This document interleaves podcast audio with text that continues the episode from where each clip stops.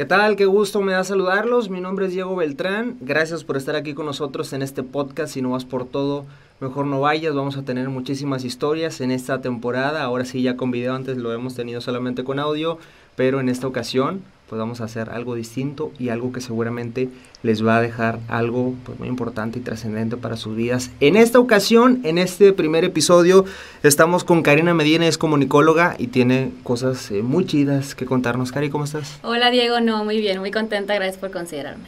Oye, pues has tenido una vida de muchísimas cosas, muchísimas cosas buenas y muchísimas otras cosas en las que has, ido trabajando y que obviamente pues no, no, no, no esperabas o, no habías visto que, digo, pues no, no se esperaban, ¿no? Entonces, pues platícame acerca de ti. Pues bueno, tengo 27 años este, y sí, como tú lo dices, soy sobreviviente de una enfermedad que se llama el síndrome de Guillain-Barré. Eso fue, digamos, la parte oscura de mi vida eh, o lo más complicado que me ha tocado vivir y que llevas arrastrando quizá por toda tu vida. Pero bueno, aprendes de eso y aquí estás. Oye, Cari, un proceso muy complicado, difícil y sobre todo porque pues eres comunicóloga y nos encanta hablar hasta por los codos, ¿no? Sí. Así es, es una de las enfermedades eh, que me puso pruebas, porque sí, como tú lo dices, a mí siempre me han que ha sido parte de mi personalidad el estar hablando todo el tiempo, con hasta con la pared, literalmente siempre hablo sola. Y el que de repente no puedas hablar por ocho meses, que fue lo que yo duré sin hablar, fue un golpe bastante duro, pero a veces es mejor callar. Oye, ¿y entre qué años sucedió esto y cómo inició? Sí, mira, esto fue en el 2017. El primero de octubre del 2017 yo empecé con síntomas del Guillain-Barré. Haz de cuenta que yo empezaba a sentirme extraña eh, fíjate que es fecha que no te puedo decir qué sentía porque no sé, simplemente sentía que algo estaba pasando en mi cuerpo, pero bueno, no sabía. En ese entonces eh, el primer síntoma fue que empecé a sentir como la mandíbula caída, como si, no la pudiera controlar, pero yo me miraba en el espejo y estaba normal, ¿sabes? Eh, en ese entonces yo me quedé con mi hermano en su casa porque si nos vamos a esa fecha mis papás no estaban aquí, estaban de viaje. entonces pues le dije a mi hermano, ¿sabes qué? Vamos a consultar y mi hermano sacadísimo de onda porque me decía, ¿por qué si te ves bien? O sea, físicamente no tenía nada. Y digo, es que me siento rara, me siento muy rara. Y yo soy una persona que confía mucho en su intuición, digo, bastante. Y yo me acuerdo mucho ese día, yo traía un pantalón X y unos guaraches. Y me regresé y dije, no, me voy a poner tenis. Y mi hermano, ¿por qué? Y le dije, es que no voy a salir del hospital. Y mi hermano así que seas exagerada, o sea, te estás yendo bien. Y yo, y yo sabía que no iba a salir. O sea, yo sentía que algo estaba pasando bastante fuerte y no salí hasta después de casi cinco meses del hospital. Oye, ¿cómo es, cómo es cuando entras al hospital? ¿Qué te dicen? ¿Qué sucede ahí? Fue domingo. Entonces, yo estaba en el IMSS, un domingo en el IMSS, ya sabes. O sea, no, ni personal a urgencias. Llego, primero llego a un, a un hospital privado, o sea, típico que vas así rápido a un hospital y me dice, ella me dijo, no te quiero restar nada. Era una médica y me dijo, vete a un hospital. Si tienes IMSS, vete ya. Y ocupas que te vea un neurólogo. Y yo, neurólogo, o sea, en ese momento ya era así como de, ya estás hablando de cosas grandes, ¿no? Este, para ese entonces yo empecé a batallar para hablar, o sea, como batallaba en conjugar palabras batallaba para extender los brazos y mi hermano decía, es que estás nerviosa. Y yo, no, no estoy nerviosa, simplemente no sé por qué no puedo hacerlo. Bueno, total, llegamos a, a un privado y el médico me dice, tengo que hacerte una resonancia. Y yo, bueno, pues era domingo a las 12 del día, ya sabes, ¿no? Total, más en la resonancia y él me dice, hay tres posibles diagnósticos. Pero para esto, te estoy que todo era en cuestión de horas. Sacan a mi hermano de la habitación. Y yo, ay, eso no me gustó. O sea, ya cuando ves que sacas a un familiar es porque, y ahí va Karina, de chismosa, y escucho que le dice, pueden ser una esclerosis múltiple, puede ser eh, parálisis cerebral, o puede ser este, Guillain-Barré. Pero necesitamos que se vaya al IMSS ahorita. O sea, eso fue en Así, el mismo domingo. el mismo domingo. O sea, a las, a las 6 de la mañana me levanté y ese diagnóstico ya lo teníamos a las 12 del día. O sea, como en seis horas cambió la vida. Todo. Y todavía estaba bien, o sea, todavía podía andar todo, ¿no? Total, este, mi hermano pues hace los trámites del IMSS, que al final burocracia se tardaron un montón. Este, gracias a Dios tengo una prima que trabaja ahí, eso fue lo que me ayudó un poquito a agilizar las cosas. Eh, llega una amiga al hospital y me ve y me ayuda a pararme. O sea, yo batallaba para pararme de la, de la cama y era como, pero ¿por qué no me puedo parar? O sea, es que yo me quiero sostener y no puedo. Empezó entonces por las extremidades, ¿no? Es que era como, un, como todo al mismo tiempo. Haz de cuenta que la debilidad en piernas y luego los brazos no los podía extender y tampoco podía conjugar palabras. Entonces como que era todo al mismo tiempo. El tema fue que conforme fue pasando, eh, yo me empecé a agitar más, o sea que mi respiración se empezó a ver afectada. Eh, a las 8 de la noche más o menos me dan de alta de ese privado. Imagínate, me dicen de repente, eh, para poderte atender tenemos que desenvolver ahorita 25 mil pesos. Y te agarran así, o sea, tú te saliste rápido de la casa y sin nada y bueno, se pagó como se pudo, nos vamos al IMSS. Llego al IMSS a las 8 o 9 de la noche, me acuerdo mucho de la guardia, estaba sentada y me ve, obviamente me ve llegar así sin nada y me dice, ¿usted qué viene? Y yo, toda checa, y yo, pues es que, o sea, me siento Y aparte no podías hilar muy bien las no, palabras, era mi hermano el que estaba hablando con ella, era de es que nos mandaron y le enseña la, la carta que te pone el médico que es de urgencia. Y dice, pues, mija, pues tú estás bien, aquí hay gente que está sangran, sangrando.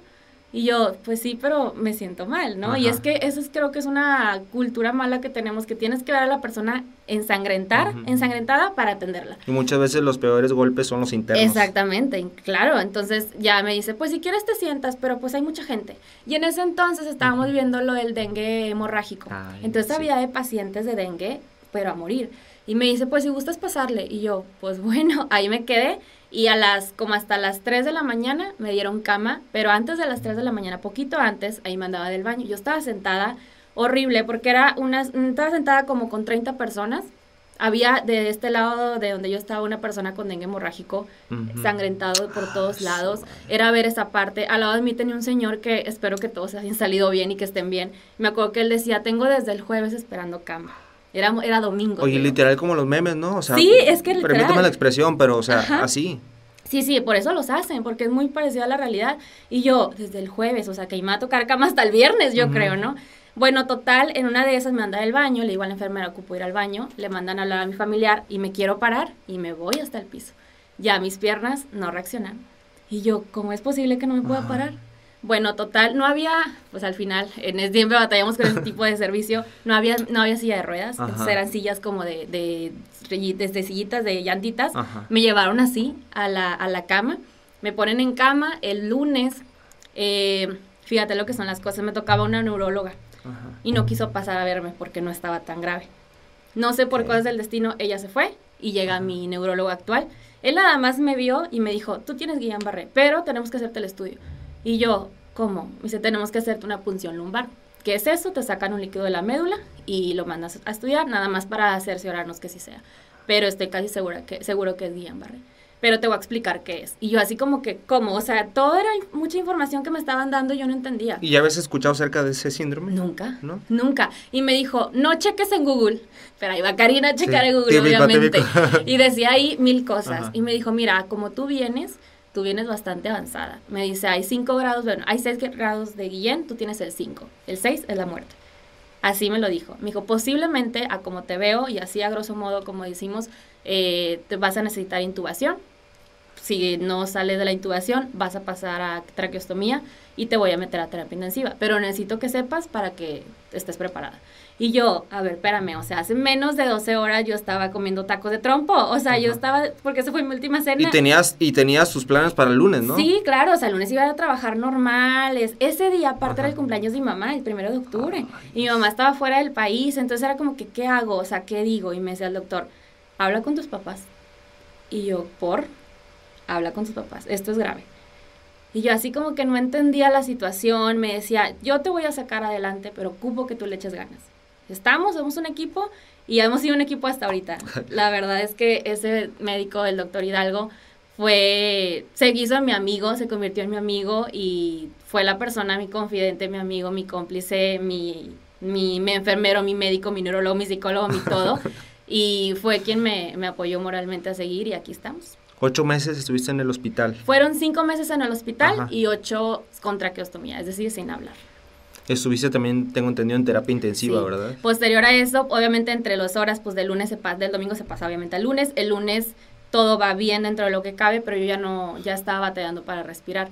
Y el miércoles de esa misma semana me intuban en vivo. ¿Tus papás estaban a más de 12 horas de México? Sí, sí, sí. ¿Cómo se les dijo? Llegaron súper rápido, supongo, en el primer vuelo que Sí, fue difícil porque mi hermana vive en España, entonces andaban visitando a mi hermana de aquel lado. Y al principio no sabían si decirles o no, porque era como, a ver, ¿es necesario preocupar tanto o no? Pero pues el médico era de sí, o sea, tienen que saber. Aparte, yo me estaba sintiendo muy mal, yo batallaba ya para respirar, ya, ya veía que, oye, de repente ya estaba conectada para ir al baño, o sea, ya no podía ir yo al baño sola y era como, venía una enfermera y me bañaba en la cama, todo en cuestión de horas Yo tomé el celular, porque todavía podía, tomé el celular y le mandé un mensaje a mi mamá despidiéndome de ellos. Dice mi mamá que es fecha que ella no puede contar eso. Dice, ver ese mensaje tuyo de despedida a muchas horas de diferencia en otro continente, yo querer estar ahí y no poder.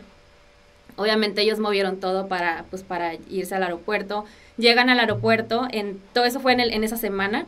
Llegan al aeropuerto y por cosas de destino se les va el avión y hablaron con la aerolínea y bueno, los acomodaron en otro vuelo. Llegan, si no me recuerdo, el viernes pero yo ya estaba intubida, eh, intubada en terapia intensiva. Llega mi mamá y pues imagínate, verme conectada a mil aparatos, eh, intubada, con máquinas en terapia intensiva, verme a metros de distancia porque pues cuidar de los, de los gérmenes y todo y, y ahí, a ese día que llega mi mamá, yo me acuerdo que me tocó los pies y me dijo, ya llegué, mija, ya estoy aquí.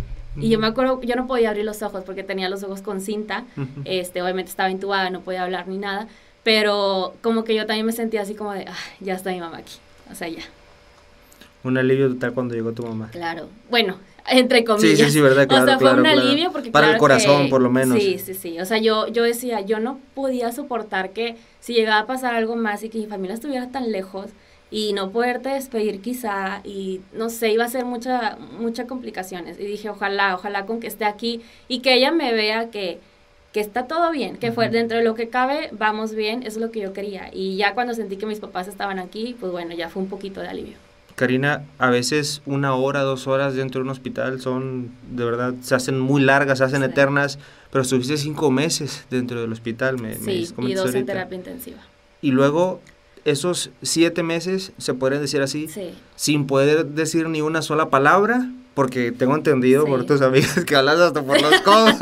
sí, pues fíjate, me intuban el miércoles. Eh, había una posibilidad de retirarme los, los tubos. Si en 15 días mi cuerpo lograba, o mis pulmones lograban este, recuperar, eh, ya, ahí la armaba, me lo quitaban y todo. Si en los 15 días no, teníamos que pasar a la traqueostomía, que es el, la incisión por el cuello. ¿Por qué? Porque pues no puedes tener tu boca tanto tiempo este, los tubos por pues, cuestiones este, de, de salud, ¿no? De gérmenes y demás. Entonces era una esperanza de que, bueno, en 15 días puede que, que te lo quiten y todo salga adelante pero pues mis pulmones no reaccionaron. ¿Qué pasa? Que el guillén se presenta en distintas maneras, ¿no? Hay personas que lo padecen de los pies a la cabeza, entonces el momento en que se dan cuenta logran detenerlo y ya no pasa a los pulmones. Conmigo empezó de la cabeza a los pies, entonces pues llegó muy rápido al, aparato respiratorio y fue el que se, se estaba paralizado. Pasan los 15 días, me tienen que hacer la traqueostomía. Fue difícil porque había médicos que estaban a favor y médicos que estaban en contra. Había un médico que decía, ¿Y por qué le van a hacer eso? Si está bien joven, ella puede. Ella puede solita. Y era otro médico, no importa, o sea, se la tenemos que hacer, hay que cuidar que cualquier cosa, no sé qué. No, para que ella está joven, si puede, no se la hagas. Y el otro médico peleando que sí. Y era un como que, a ver, entonces, ¿qué es mejor? ¿Hacérmela o no? Y hablaba con, con, una tía que era enfermera y me decía, mi hija es mejor, me decía, es mejor que te la hagan para que independientemente si tienes un tubo un tiempo te lo quitan y todo bien. Y yo lo único que le decía, le ponía porque no hablaba, le decía, con que no me duela. me decía, creo que no te va a doler. Yo, yo no quiero que me duela, es lo único que te pido. Sí, está bien. Y bueno, era un dimes y diretes entre médicos. Uno era que, pues como estaba muy joven para que iba a tener una cicatriz y el otro decía, y a mí me vale la cicatriz. Yo quiero que Karina salga adelante. Y en un descanso del médico que no quería, el otro se metió y me metió a quirófano y me hizo la tráqueo. Y si no hubiese sido por la tráqueo, yo creo que no, no hubiera aguantado. Oye, Karina, y también tengo entendido eh, una situación con un pulmón. Sí. Una bacteria también. Y una famosa enfermera. No, vamos a decir su nombre ni nada, ¿verdad? Sí. Pero también hubo detalles con eso, ¿no? Sí, es que mira, ahora que después de que pasas tanto tiempo en terapia intensiva, eh, entiendes. No hay manera de entender la situación en terapia si no la vives. Puedes tener una noción de lo que pasa, pero no hay cómo vivirlo, ¿sabes? Em, cuando, bueno, primero lo del pulmón, cuando durante todo ese tiempo, este, pues empiezo con recaídas, con pulmonías y demás. Eh, tuve tres, perdón, tres neumonías dentro de la hospitalización. Y en una de esas, eh, pues cosas que pasan en el hospital, me van a cambiar un catéter y al cambiármelo, pues me perforan un pulmón.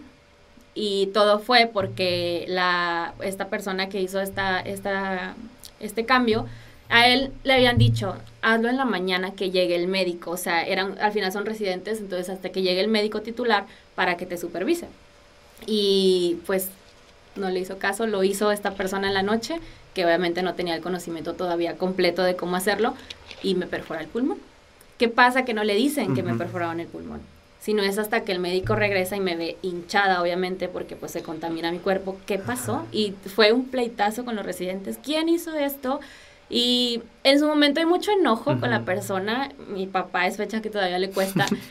Pero yo ya no digo. Yo llegué un momento en que después vi a la persona ya después del, del hospital, le di un abrazo y le dije, todo está bien. O sea, al final quizá fue una prueba para esa persona, y fue una prueba para mí, que me costó a mí, dolió, y, sí, pero no nos morimos, aquí seguimos, ¿no? Entonces, son pruebas que a veces cuestan perdonar, pero pues por algo pasan las cosas. Y estoy segura que la persona aprendió, entonces está bien, ¿no? Y después del, del, del pulmón, eh, pues falta una bacteria, se entra una bacteria también a, a los pulmones y bueno, voy otra vez para atrás. tuve un infarto cerebral, también dentro de todo ese internamiento. Eh, tuve el momento en que me quisieron cambiar una sonda, pues me provocaron una hemorragia. Entonces, esa hemorragia, pues es un coágulo, se fue a alguna parte de mi cuerpo y después supimos que estaba en la cabeza. Eh, pues bueno, perdí la noción del tiempo un rato y bueno, el infarto. Ahora es, sale adelante del infarto cerebral. Entonces, pues bueno, salimos del infarto este, cerebral y todo este tiempo internada sin movimiento alguno. Yo estaba completamente acartonada, con una traqueostomía, sin hablar. Yo, o sea, dependía completamente de toda la gente. Y pues salimos adelante de todo eso. Este, y entre todo esto que te estoy contando, que fueron meses, tuvimos la, la experiencia con esta enfermera. Esta enfermera, yo estaba en terapia intensiva y es algo muy fuerte porque yo decía, ¿cómo te pones al tú por tú con un paciente que no puede defenderse? Yo eran, fíjate, terapia intensiva es un cuarto todo cerrado, blanco, eh, un pasillo y estaban las enfermeras como el, el, donde ellas se ponen y luego los otros pacientes. Normalmente era muy difícil porque yo, paciente que veía entrar a terapia, paciente que veía salir en, o sea, fallecido a las 2, a las 3, a las 4 horas. Todos, todos mis compañeros de cuarto. Y llegó un momento que decía, pues sigo yo. O sea, ya se murió el de al lado, el de enfrente, el de atrás, pues sigo yo. Pues gracias a Dios, ¿no? Y volvió a pasar otro paciente, llegaba y se iba, llegaba y se iba. Y en una de esas llega esta enfermera, este, y yo la veía muy tosca conmigo, o sea, me bañaba y como he metido muchas cosas conectadas, pues nada más jalaba la concha para voltearme y bañarme, pero pues a ver, yo traía tubos, ¿no? Entonces era como que llegaban otras, otras enfermeras y a ver, te ayudo y no sé qué, ah, hombre, sí puede y no sé qué, y empezaba. Y yo al principio decía, ok, todos tenemos un mal día, pero fue constante, constante. Eh, en una de esas me dice, ay, mija, me estaba bañando, pero así, muy, muy fea, y me decía, ay, mija, yo sé que sí puedes, a mí también lo, yo también lo viví. Y yo le decía, yo me quedaba viendo así como que, ¿cómo? Porque pues no hablaba, ¿no? Y me decía, cuando tuve a mis hijas también estuve internada. Y nada más se reía la otra enfermera así como de, ay, no estés jugando, ¿no? O sea, nada que ver. Eh, y empezaba. Ajá, exacto, era como de, no es la manera más adecuada, pero bueno me bañaba y todo, y una vez llega y me dice, tú estás chiflada, a ti te consienten mucho. Mira, vas a ver que sí puedes respirar. Y me desconectó el ventilador. Y yo me quedé así, obviamente, imagínate, me desaturé, me des, o sea, fue horrible. Y no poderte mover, no poderte defender, no poderte decir, decirle algo, o sea, simplemente nada más quedarte y que, pues, que Dios te bendiga porque no tienes quien más te apoye. Se asustó, me lo volvió a conectar y se fue. Y llegaba otra vez y me decía, te voy a bañar, ah, no, mejor no te baño, y se iba, y eran, moralmente eran palabras y palabras que me estaba lastimando, de, no vas, ah, una vez dice, eh, pues tu vida, ya cuando salgas tu vida, este, pues, ¿para qué si ni va a ser igual? Tu vida no va a ser igual, para que te vayas haciendo conciencia de esto. Y las otras enfermeras, que a veces decía, bueno, y las otras enfermeras, ¿por qué no decía nada? O sea, nada más le decían a ella de que, oye, fulana, bájale. O sea, oye, no le digas esto, oye, no le digas lo otro. Y yo anímicamente pues estaba por los suelos y físicamente peor. Y yo decía, es que si yo hablara, por algo no hablaba, porque si no, yo le decía, es que no. Y veía otros pacientes cómo los trataba igual. Había enfrente un paciente que no, desconozco lo que él tenía, pero le daban como ataques y llegaba y le regañaba en vez de decirle algo y era como de la gente en el hospital, la gente que está internada, está pasando algo muy fuerte. Lo que menos quiere es escuchar desaliento. Y con el tiempo pues logras como que olvidar esa parte y logras pues pasar página, pero debo decir que fue una persona que hizo muchas veces que yo quisiera dejar de echarle ganas, porque yo decía, pues sí, cierto, o sea, mi vida no va a ser igual. Y sí, cierto, pues ¿para qué? ¿Y para qué tengo a mis papás gastando? ¿Y para qué tengo a la gente al pendiente? O sea, y no sirvo de nada. Y sí, cierto, sí estoy chiflada. O sea, te la empiezas a creer. Y eso es lo que digo, no es justo, no es justo. Obviamente hubo muchas enfermeras muy buenas que todavía sigo en contacto con ellos. Incluso tu neurólogo, ¿verdad? Mi neurólogo, claro que sí, Diego Hidalgo y mi, mi enfermera, la, doctora que te digo que me hizo lo, de, lo, de la, lo del pulmón, sé que es una buena doctora, o sea, hay mucha gente buena que comete, una cosa es cometer error sin querer, o sea, que fue porque así pasó, y otra es hacerlo con esa intención. Entonces, a ella, en, después cuando salí, le hice una carta larga en Facebook, que por ahí te la mostraré, se la hice con todo mi corazón a ella. Nunca dije nombres, pero sí supo que fue, que fue, me refería a ella. Después ella le habla a una prima y le dice, yo sé que tu prima lo dijo por mí. Y ella le dijo, pues yo no voy a decir nada, o sea, eso ya es el asunto de ella. Y yo le dije, en escrito también le dije, yo no tengo ningún problema, solamente espero que nunca te encuentres una enfermera como tú si un día tienes que estar hospitalizada es fuerte, es fuerte porque como, imagínate nada más, o sea, como cuando se te sube el muerto, más aparte sin hablar, ocho meses, cinco meses, ocho meses, y todavía estar viendo todos los días cómo la gente te trata mal, cómo te dice cosas, cómo no te atiende, no te aspiran, porque yo tenía que estar aspirada por la tráquea y si no me aspiraban, pues no respiraba, que te digan que estás chiflada, y eso es, es algo que dices, es muerte en vida, no tienes por qué estarme matando de esa manera.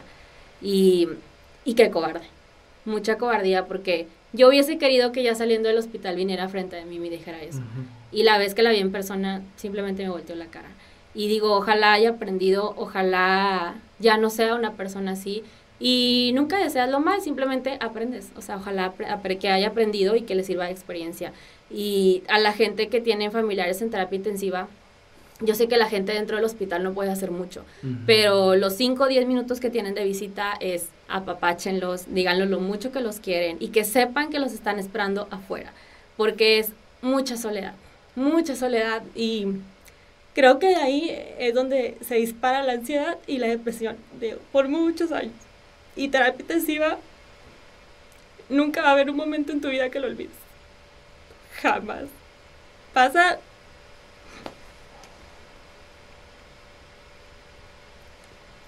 Puede pasar años. Llevo cuatro años.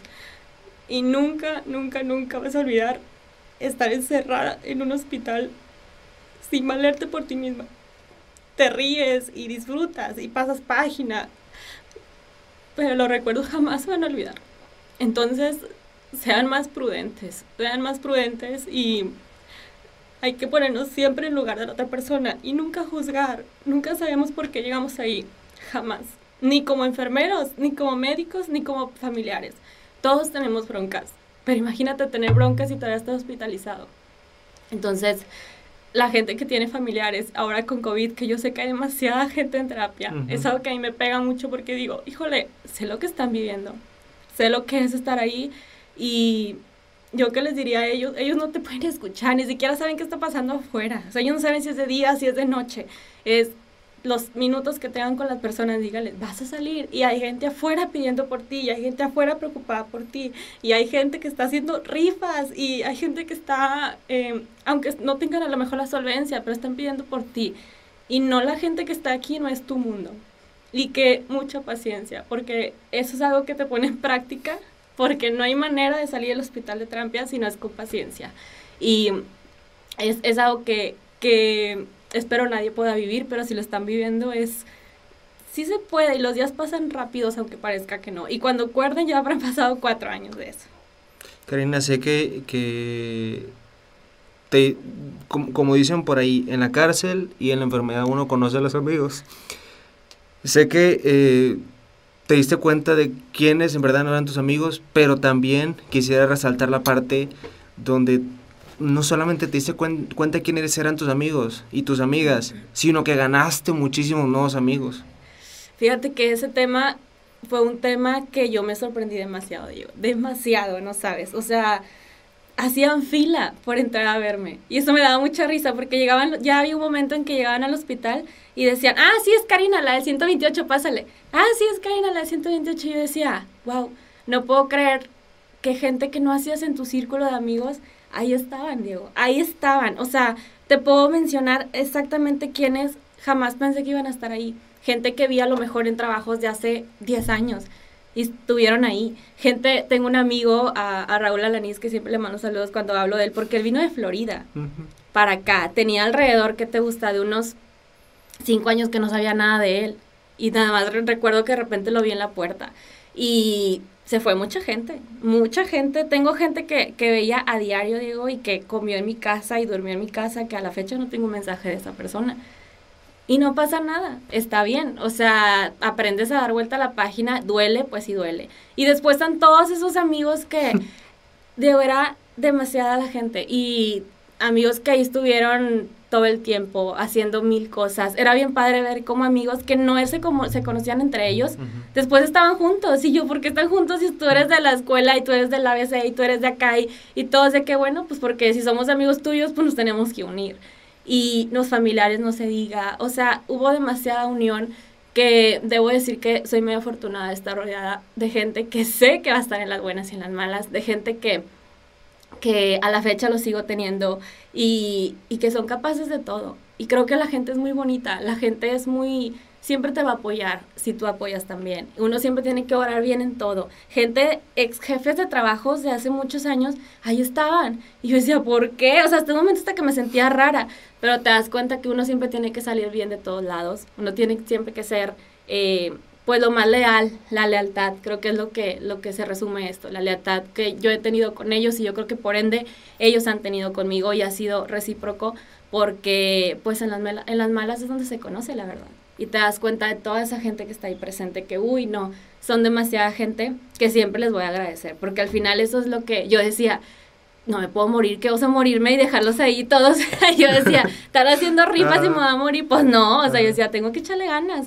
Y tengo a mi familia, tengo a mis sobrinos, tengo a mis papás, a mis hermanos, a mis amigos, a mis, a mis jefes. Yo decía, no, no, no, o sea, hay que luchar por toda la gente que está afuera, porque uno una vez es egoísta y se quiere dejar rendir pero no debe de ser así. Debemos de hacer las cosas y agradecer siempre por toda la gente. Nunca estamos solos, aunque creamos que estemos. Nunca, nunca vamos a estar solos. Dice una muy buena amiga que quiero mucho que el agradecimiento es la memoria del corazón.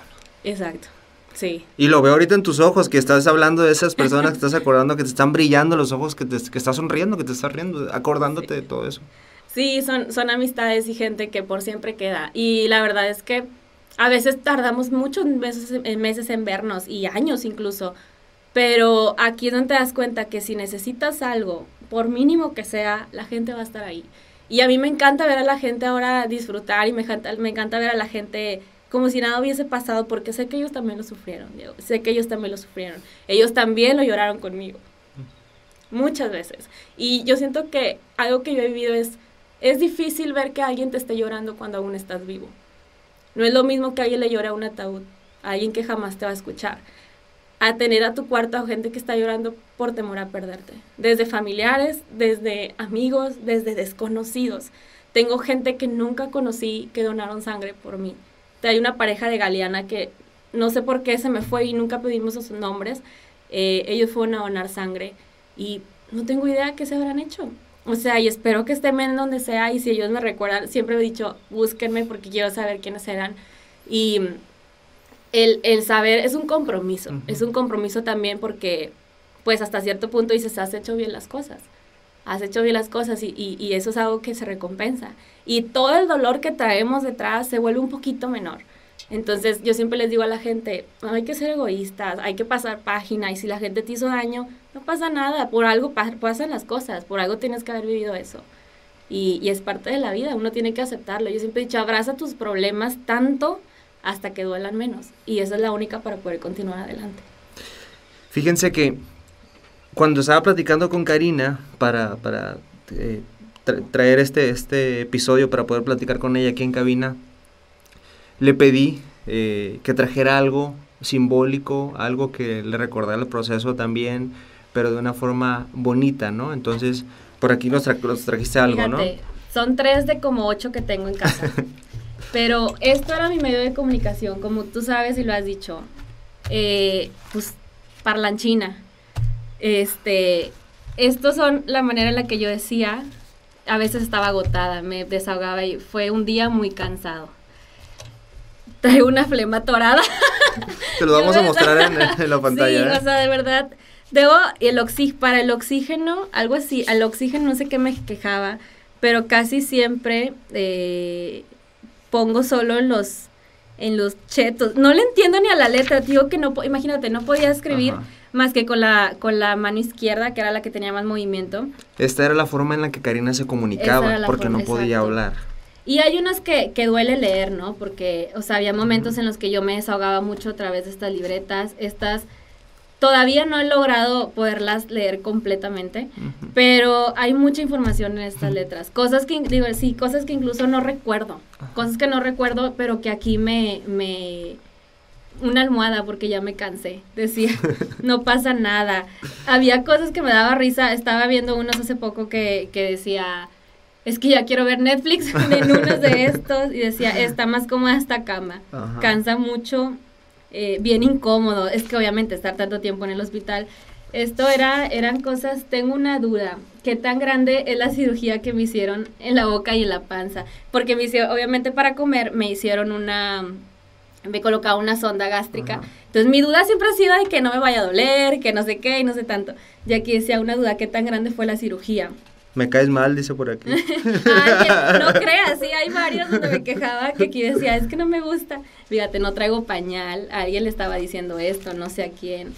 Em, es, a veces tardas en entender porque obviamente la letra pues no, no es tristeza, es emoción, sentimientos encontrados. He aprendido, fíjate esto, he aprendido, no sabes cuánto estar en terapia, lo que te mencionaba.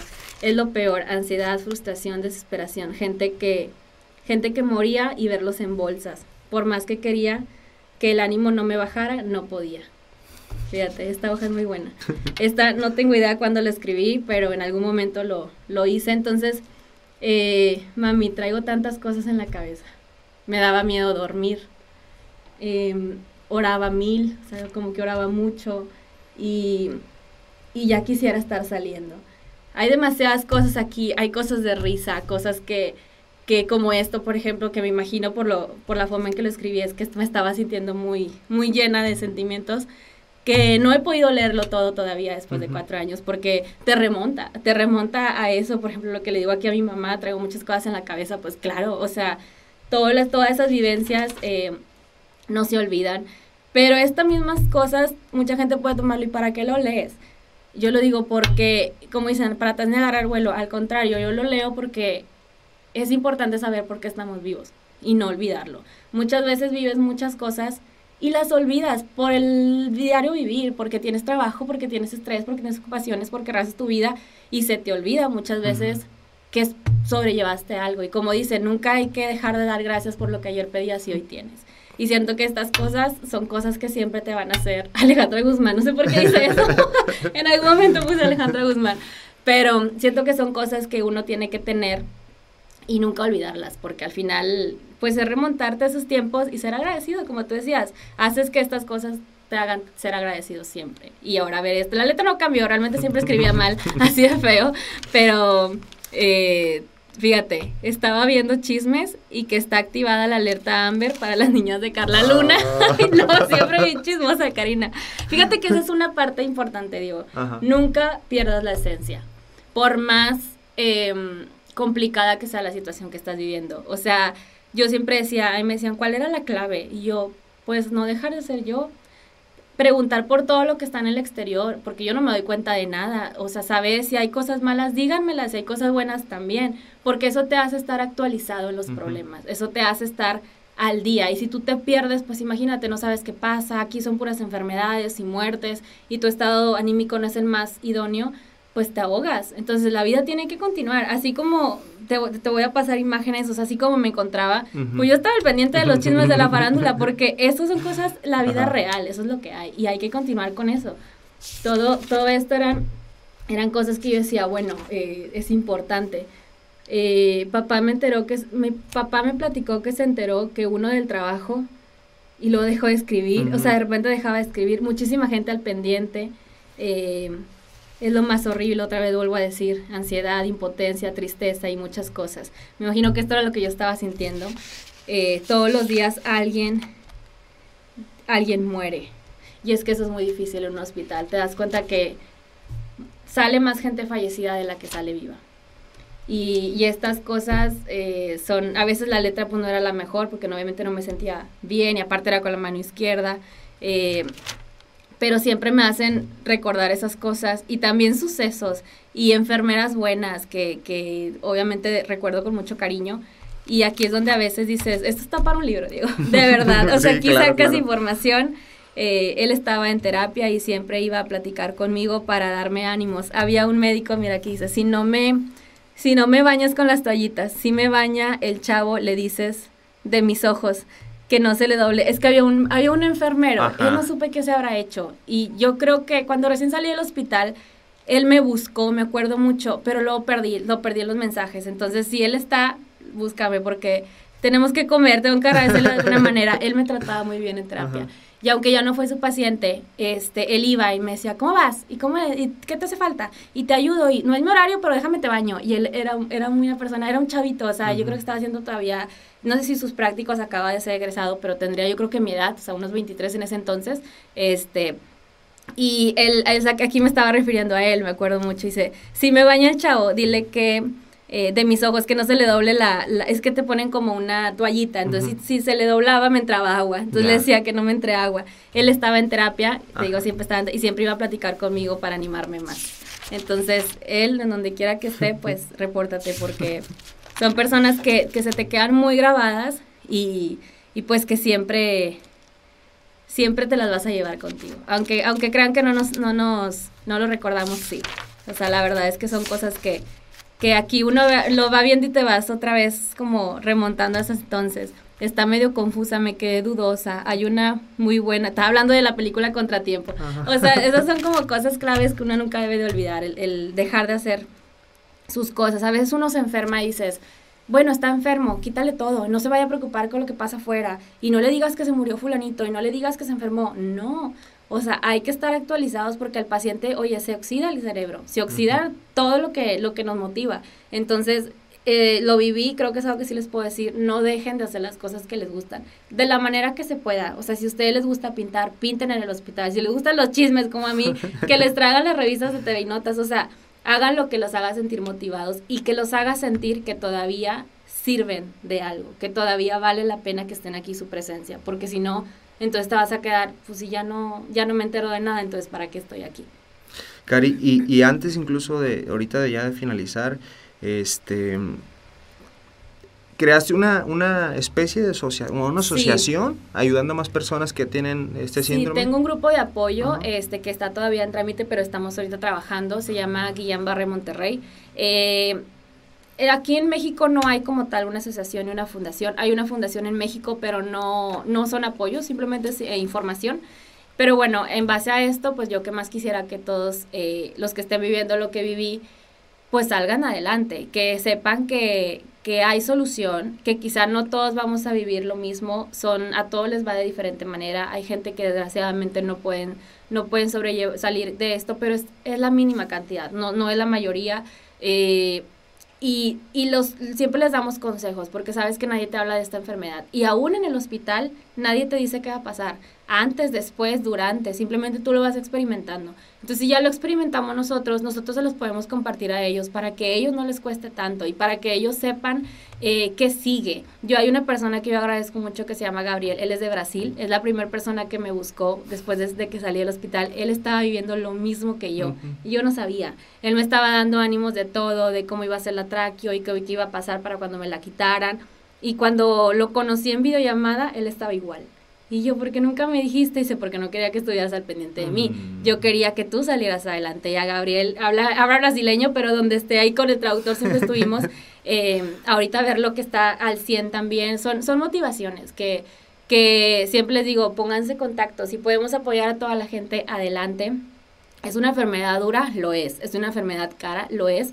Pero sabemos que aquí la gente cuando se une podemos sacar adelante de una o de otra manera y que sepan que, que al final el, el, el, la o sea, la base es que tú quieras. Si tú quieres salir adelante, puedes salir adelante. Yo siempre digo, nunca bajes la guardia y que sepas que siempre hay gente afuera esperándote.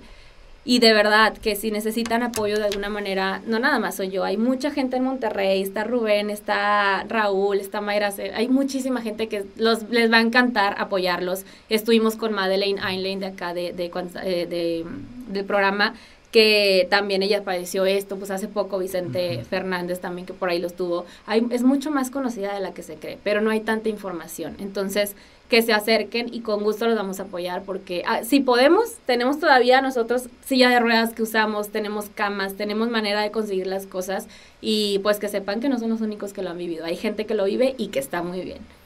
Karina, pues agradezco mucho tu tiempo, sobre todo que nos hayas eh, abierto tu corazón todo lo que nos platicaste desde la situación de antes, de aquel domingo primero de octubre, luego aquel miércoles, los cinco meses, los dos meses, eh, que nos hayas eh, abierto tu corazón también para pues prestarnos y, poder tener acceso a estos cuadernillos tan importantes para ti, que era el medio de comunicación que tenías cuando empezaste a tener movilidad con las manos, ¿no? Sin duda, todo lo que nos has, has comentado, que nos has compartido, que has abierto tu corazón, lo reitero, es de mucho, de mucho valor para mí principalmente y para todas las personas que van a ver y van a escuchar. ¿Algo que quisieras decir, un mensaje, una palabra para, para finalizar? Pues mira, que le echen muchas ganas. Yo sé que en este momento están viendo el panorama oscuro y por más que te digan que vas a salir adelante, tú crees que no. Y la negación es, es, algo parte, es parte del proceso. Y el enojo con la gente también es parte del proceso. No se sientan mal por enojarse con la vida, no se sientan mal por enojarse con la gente, ni se sientan mal por estar tristes. Y no, no son cobardes y no, no son personas que, que creen que no van a salir adelante. Eso es parte de lo que están viviendo. Y lo más importante es ser valiente ante lo que venga, ante los malos pronósticos, ante las malas medicaciones, ante los malos tratamientos. Hay que ser adelante y hay que, hay que ser valiente y salir adelante porque vale la pena. Pero si tú no quieres salir, tú no vas a salir. Nadie te va a salir, nadie te va a sacar, ni el médico, ni los medicamentos, ni terapia, nadie, si tú no quieres. La cabeza es muy importante. La cabeza es tu primer aliado en esto entonces, dile a la cabeza que vas a salir, porque tienes que salir. Tu corazón y tu cabeza son tus primeros amigos y obviamente pedirle a Dios mucho porque salgas, porque es la única persona que te va a apoyar en todo el camino. Y pues no te rindas. Si yo pude, tú también puedes. Qué fuerte eres, ¿eh? gracias. Karina, muchas gracias. Muchas gracias a ustedes, a Daniel, a Julio, a Jorge Carmona también, porque son obviamente parte fundamental de este proyecto, de esta producción. Y bueno, pues nos escuchamos y nos vemos en la próxima, primeramente Dios. Ánimo.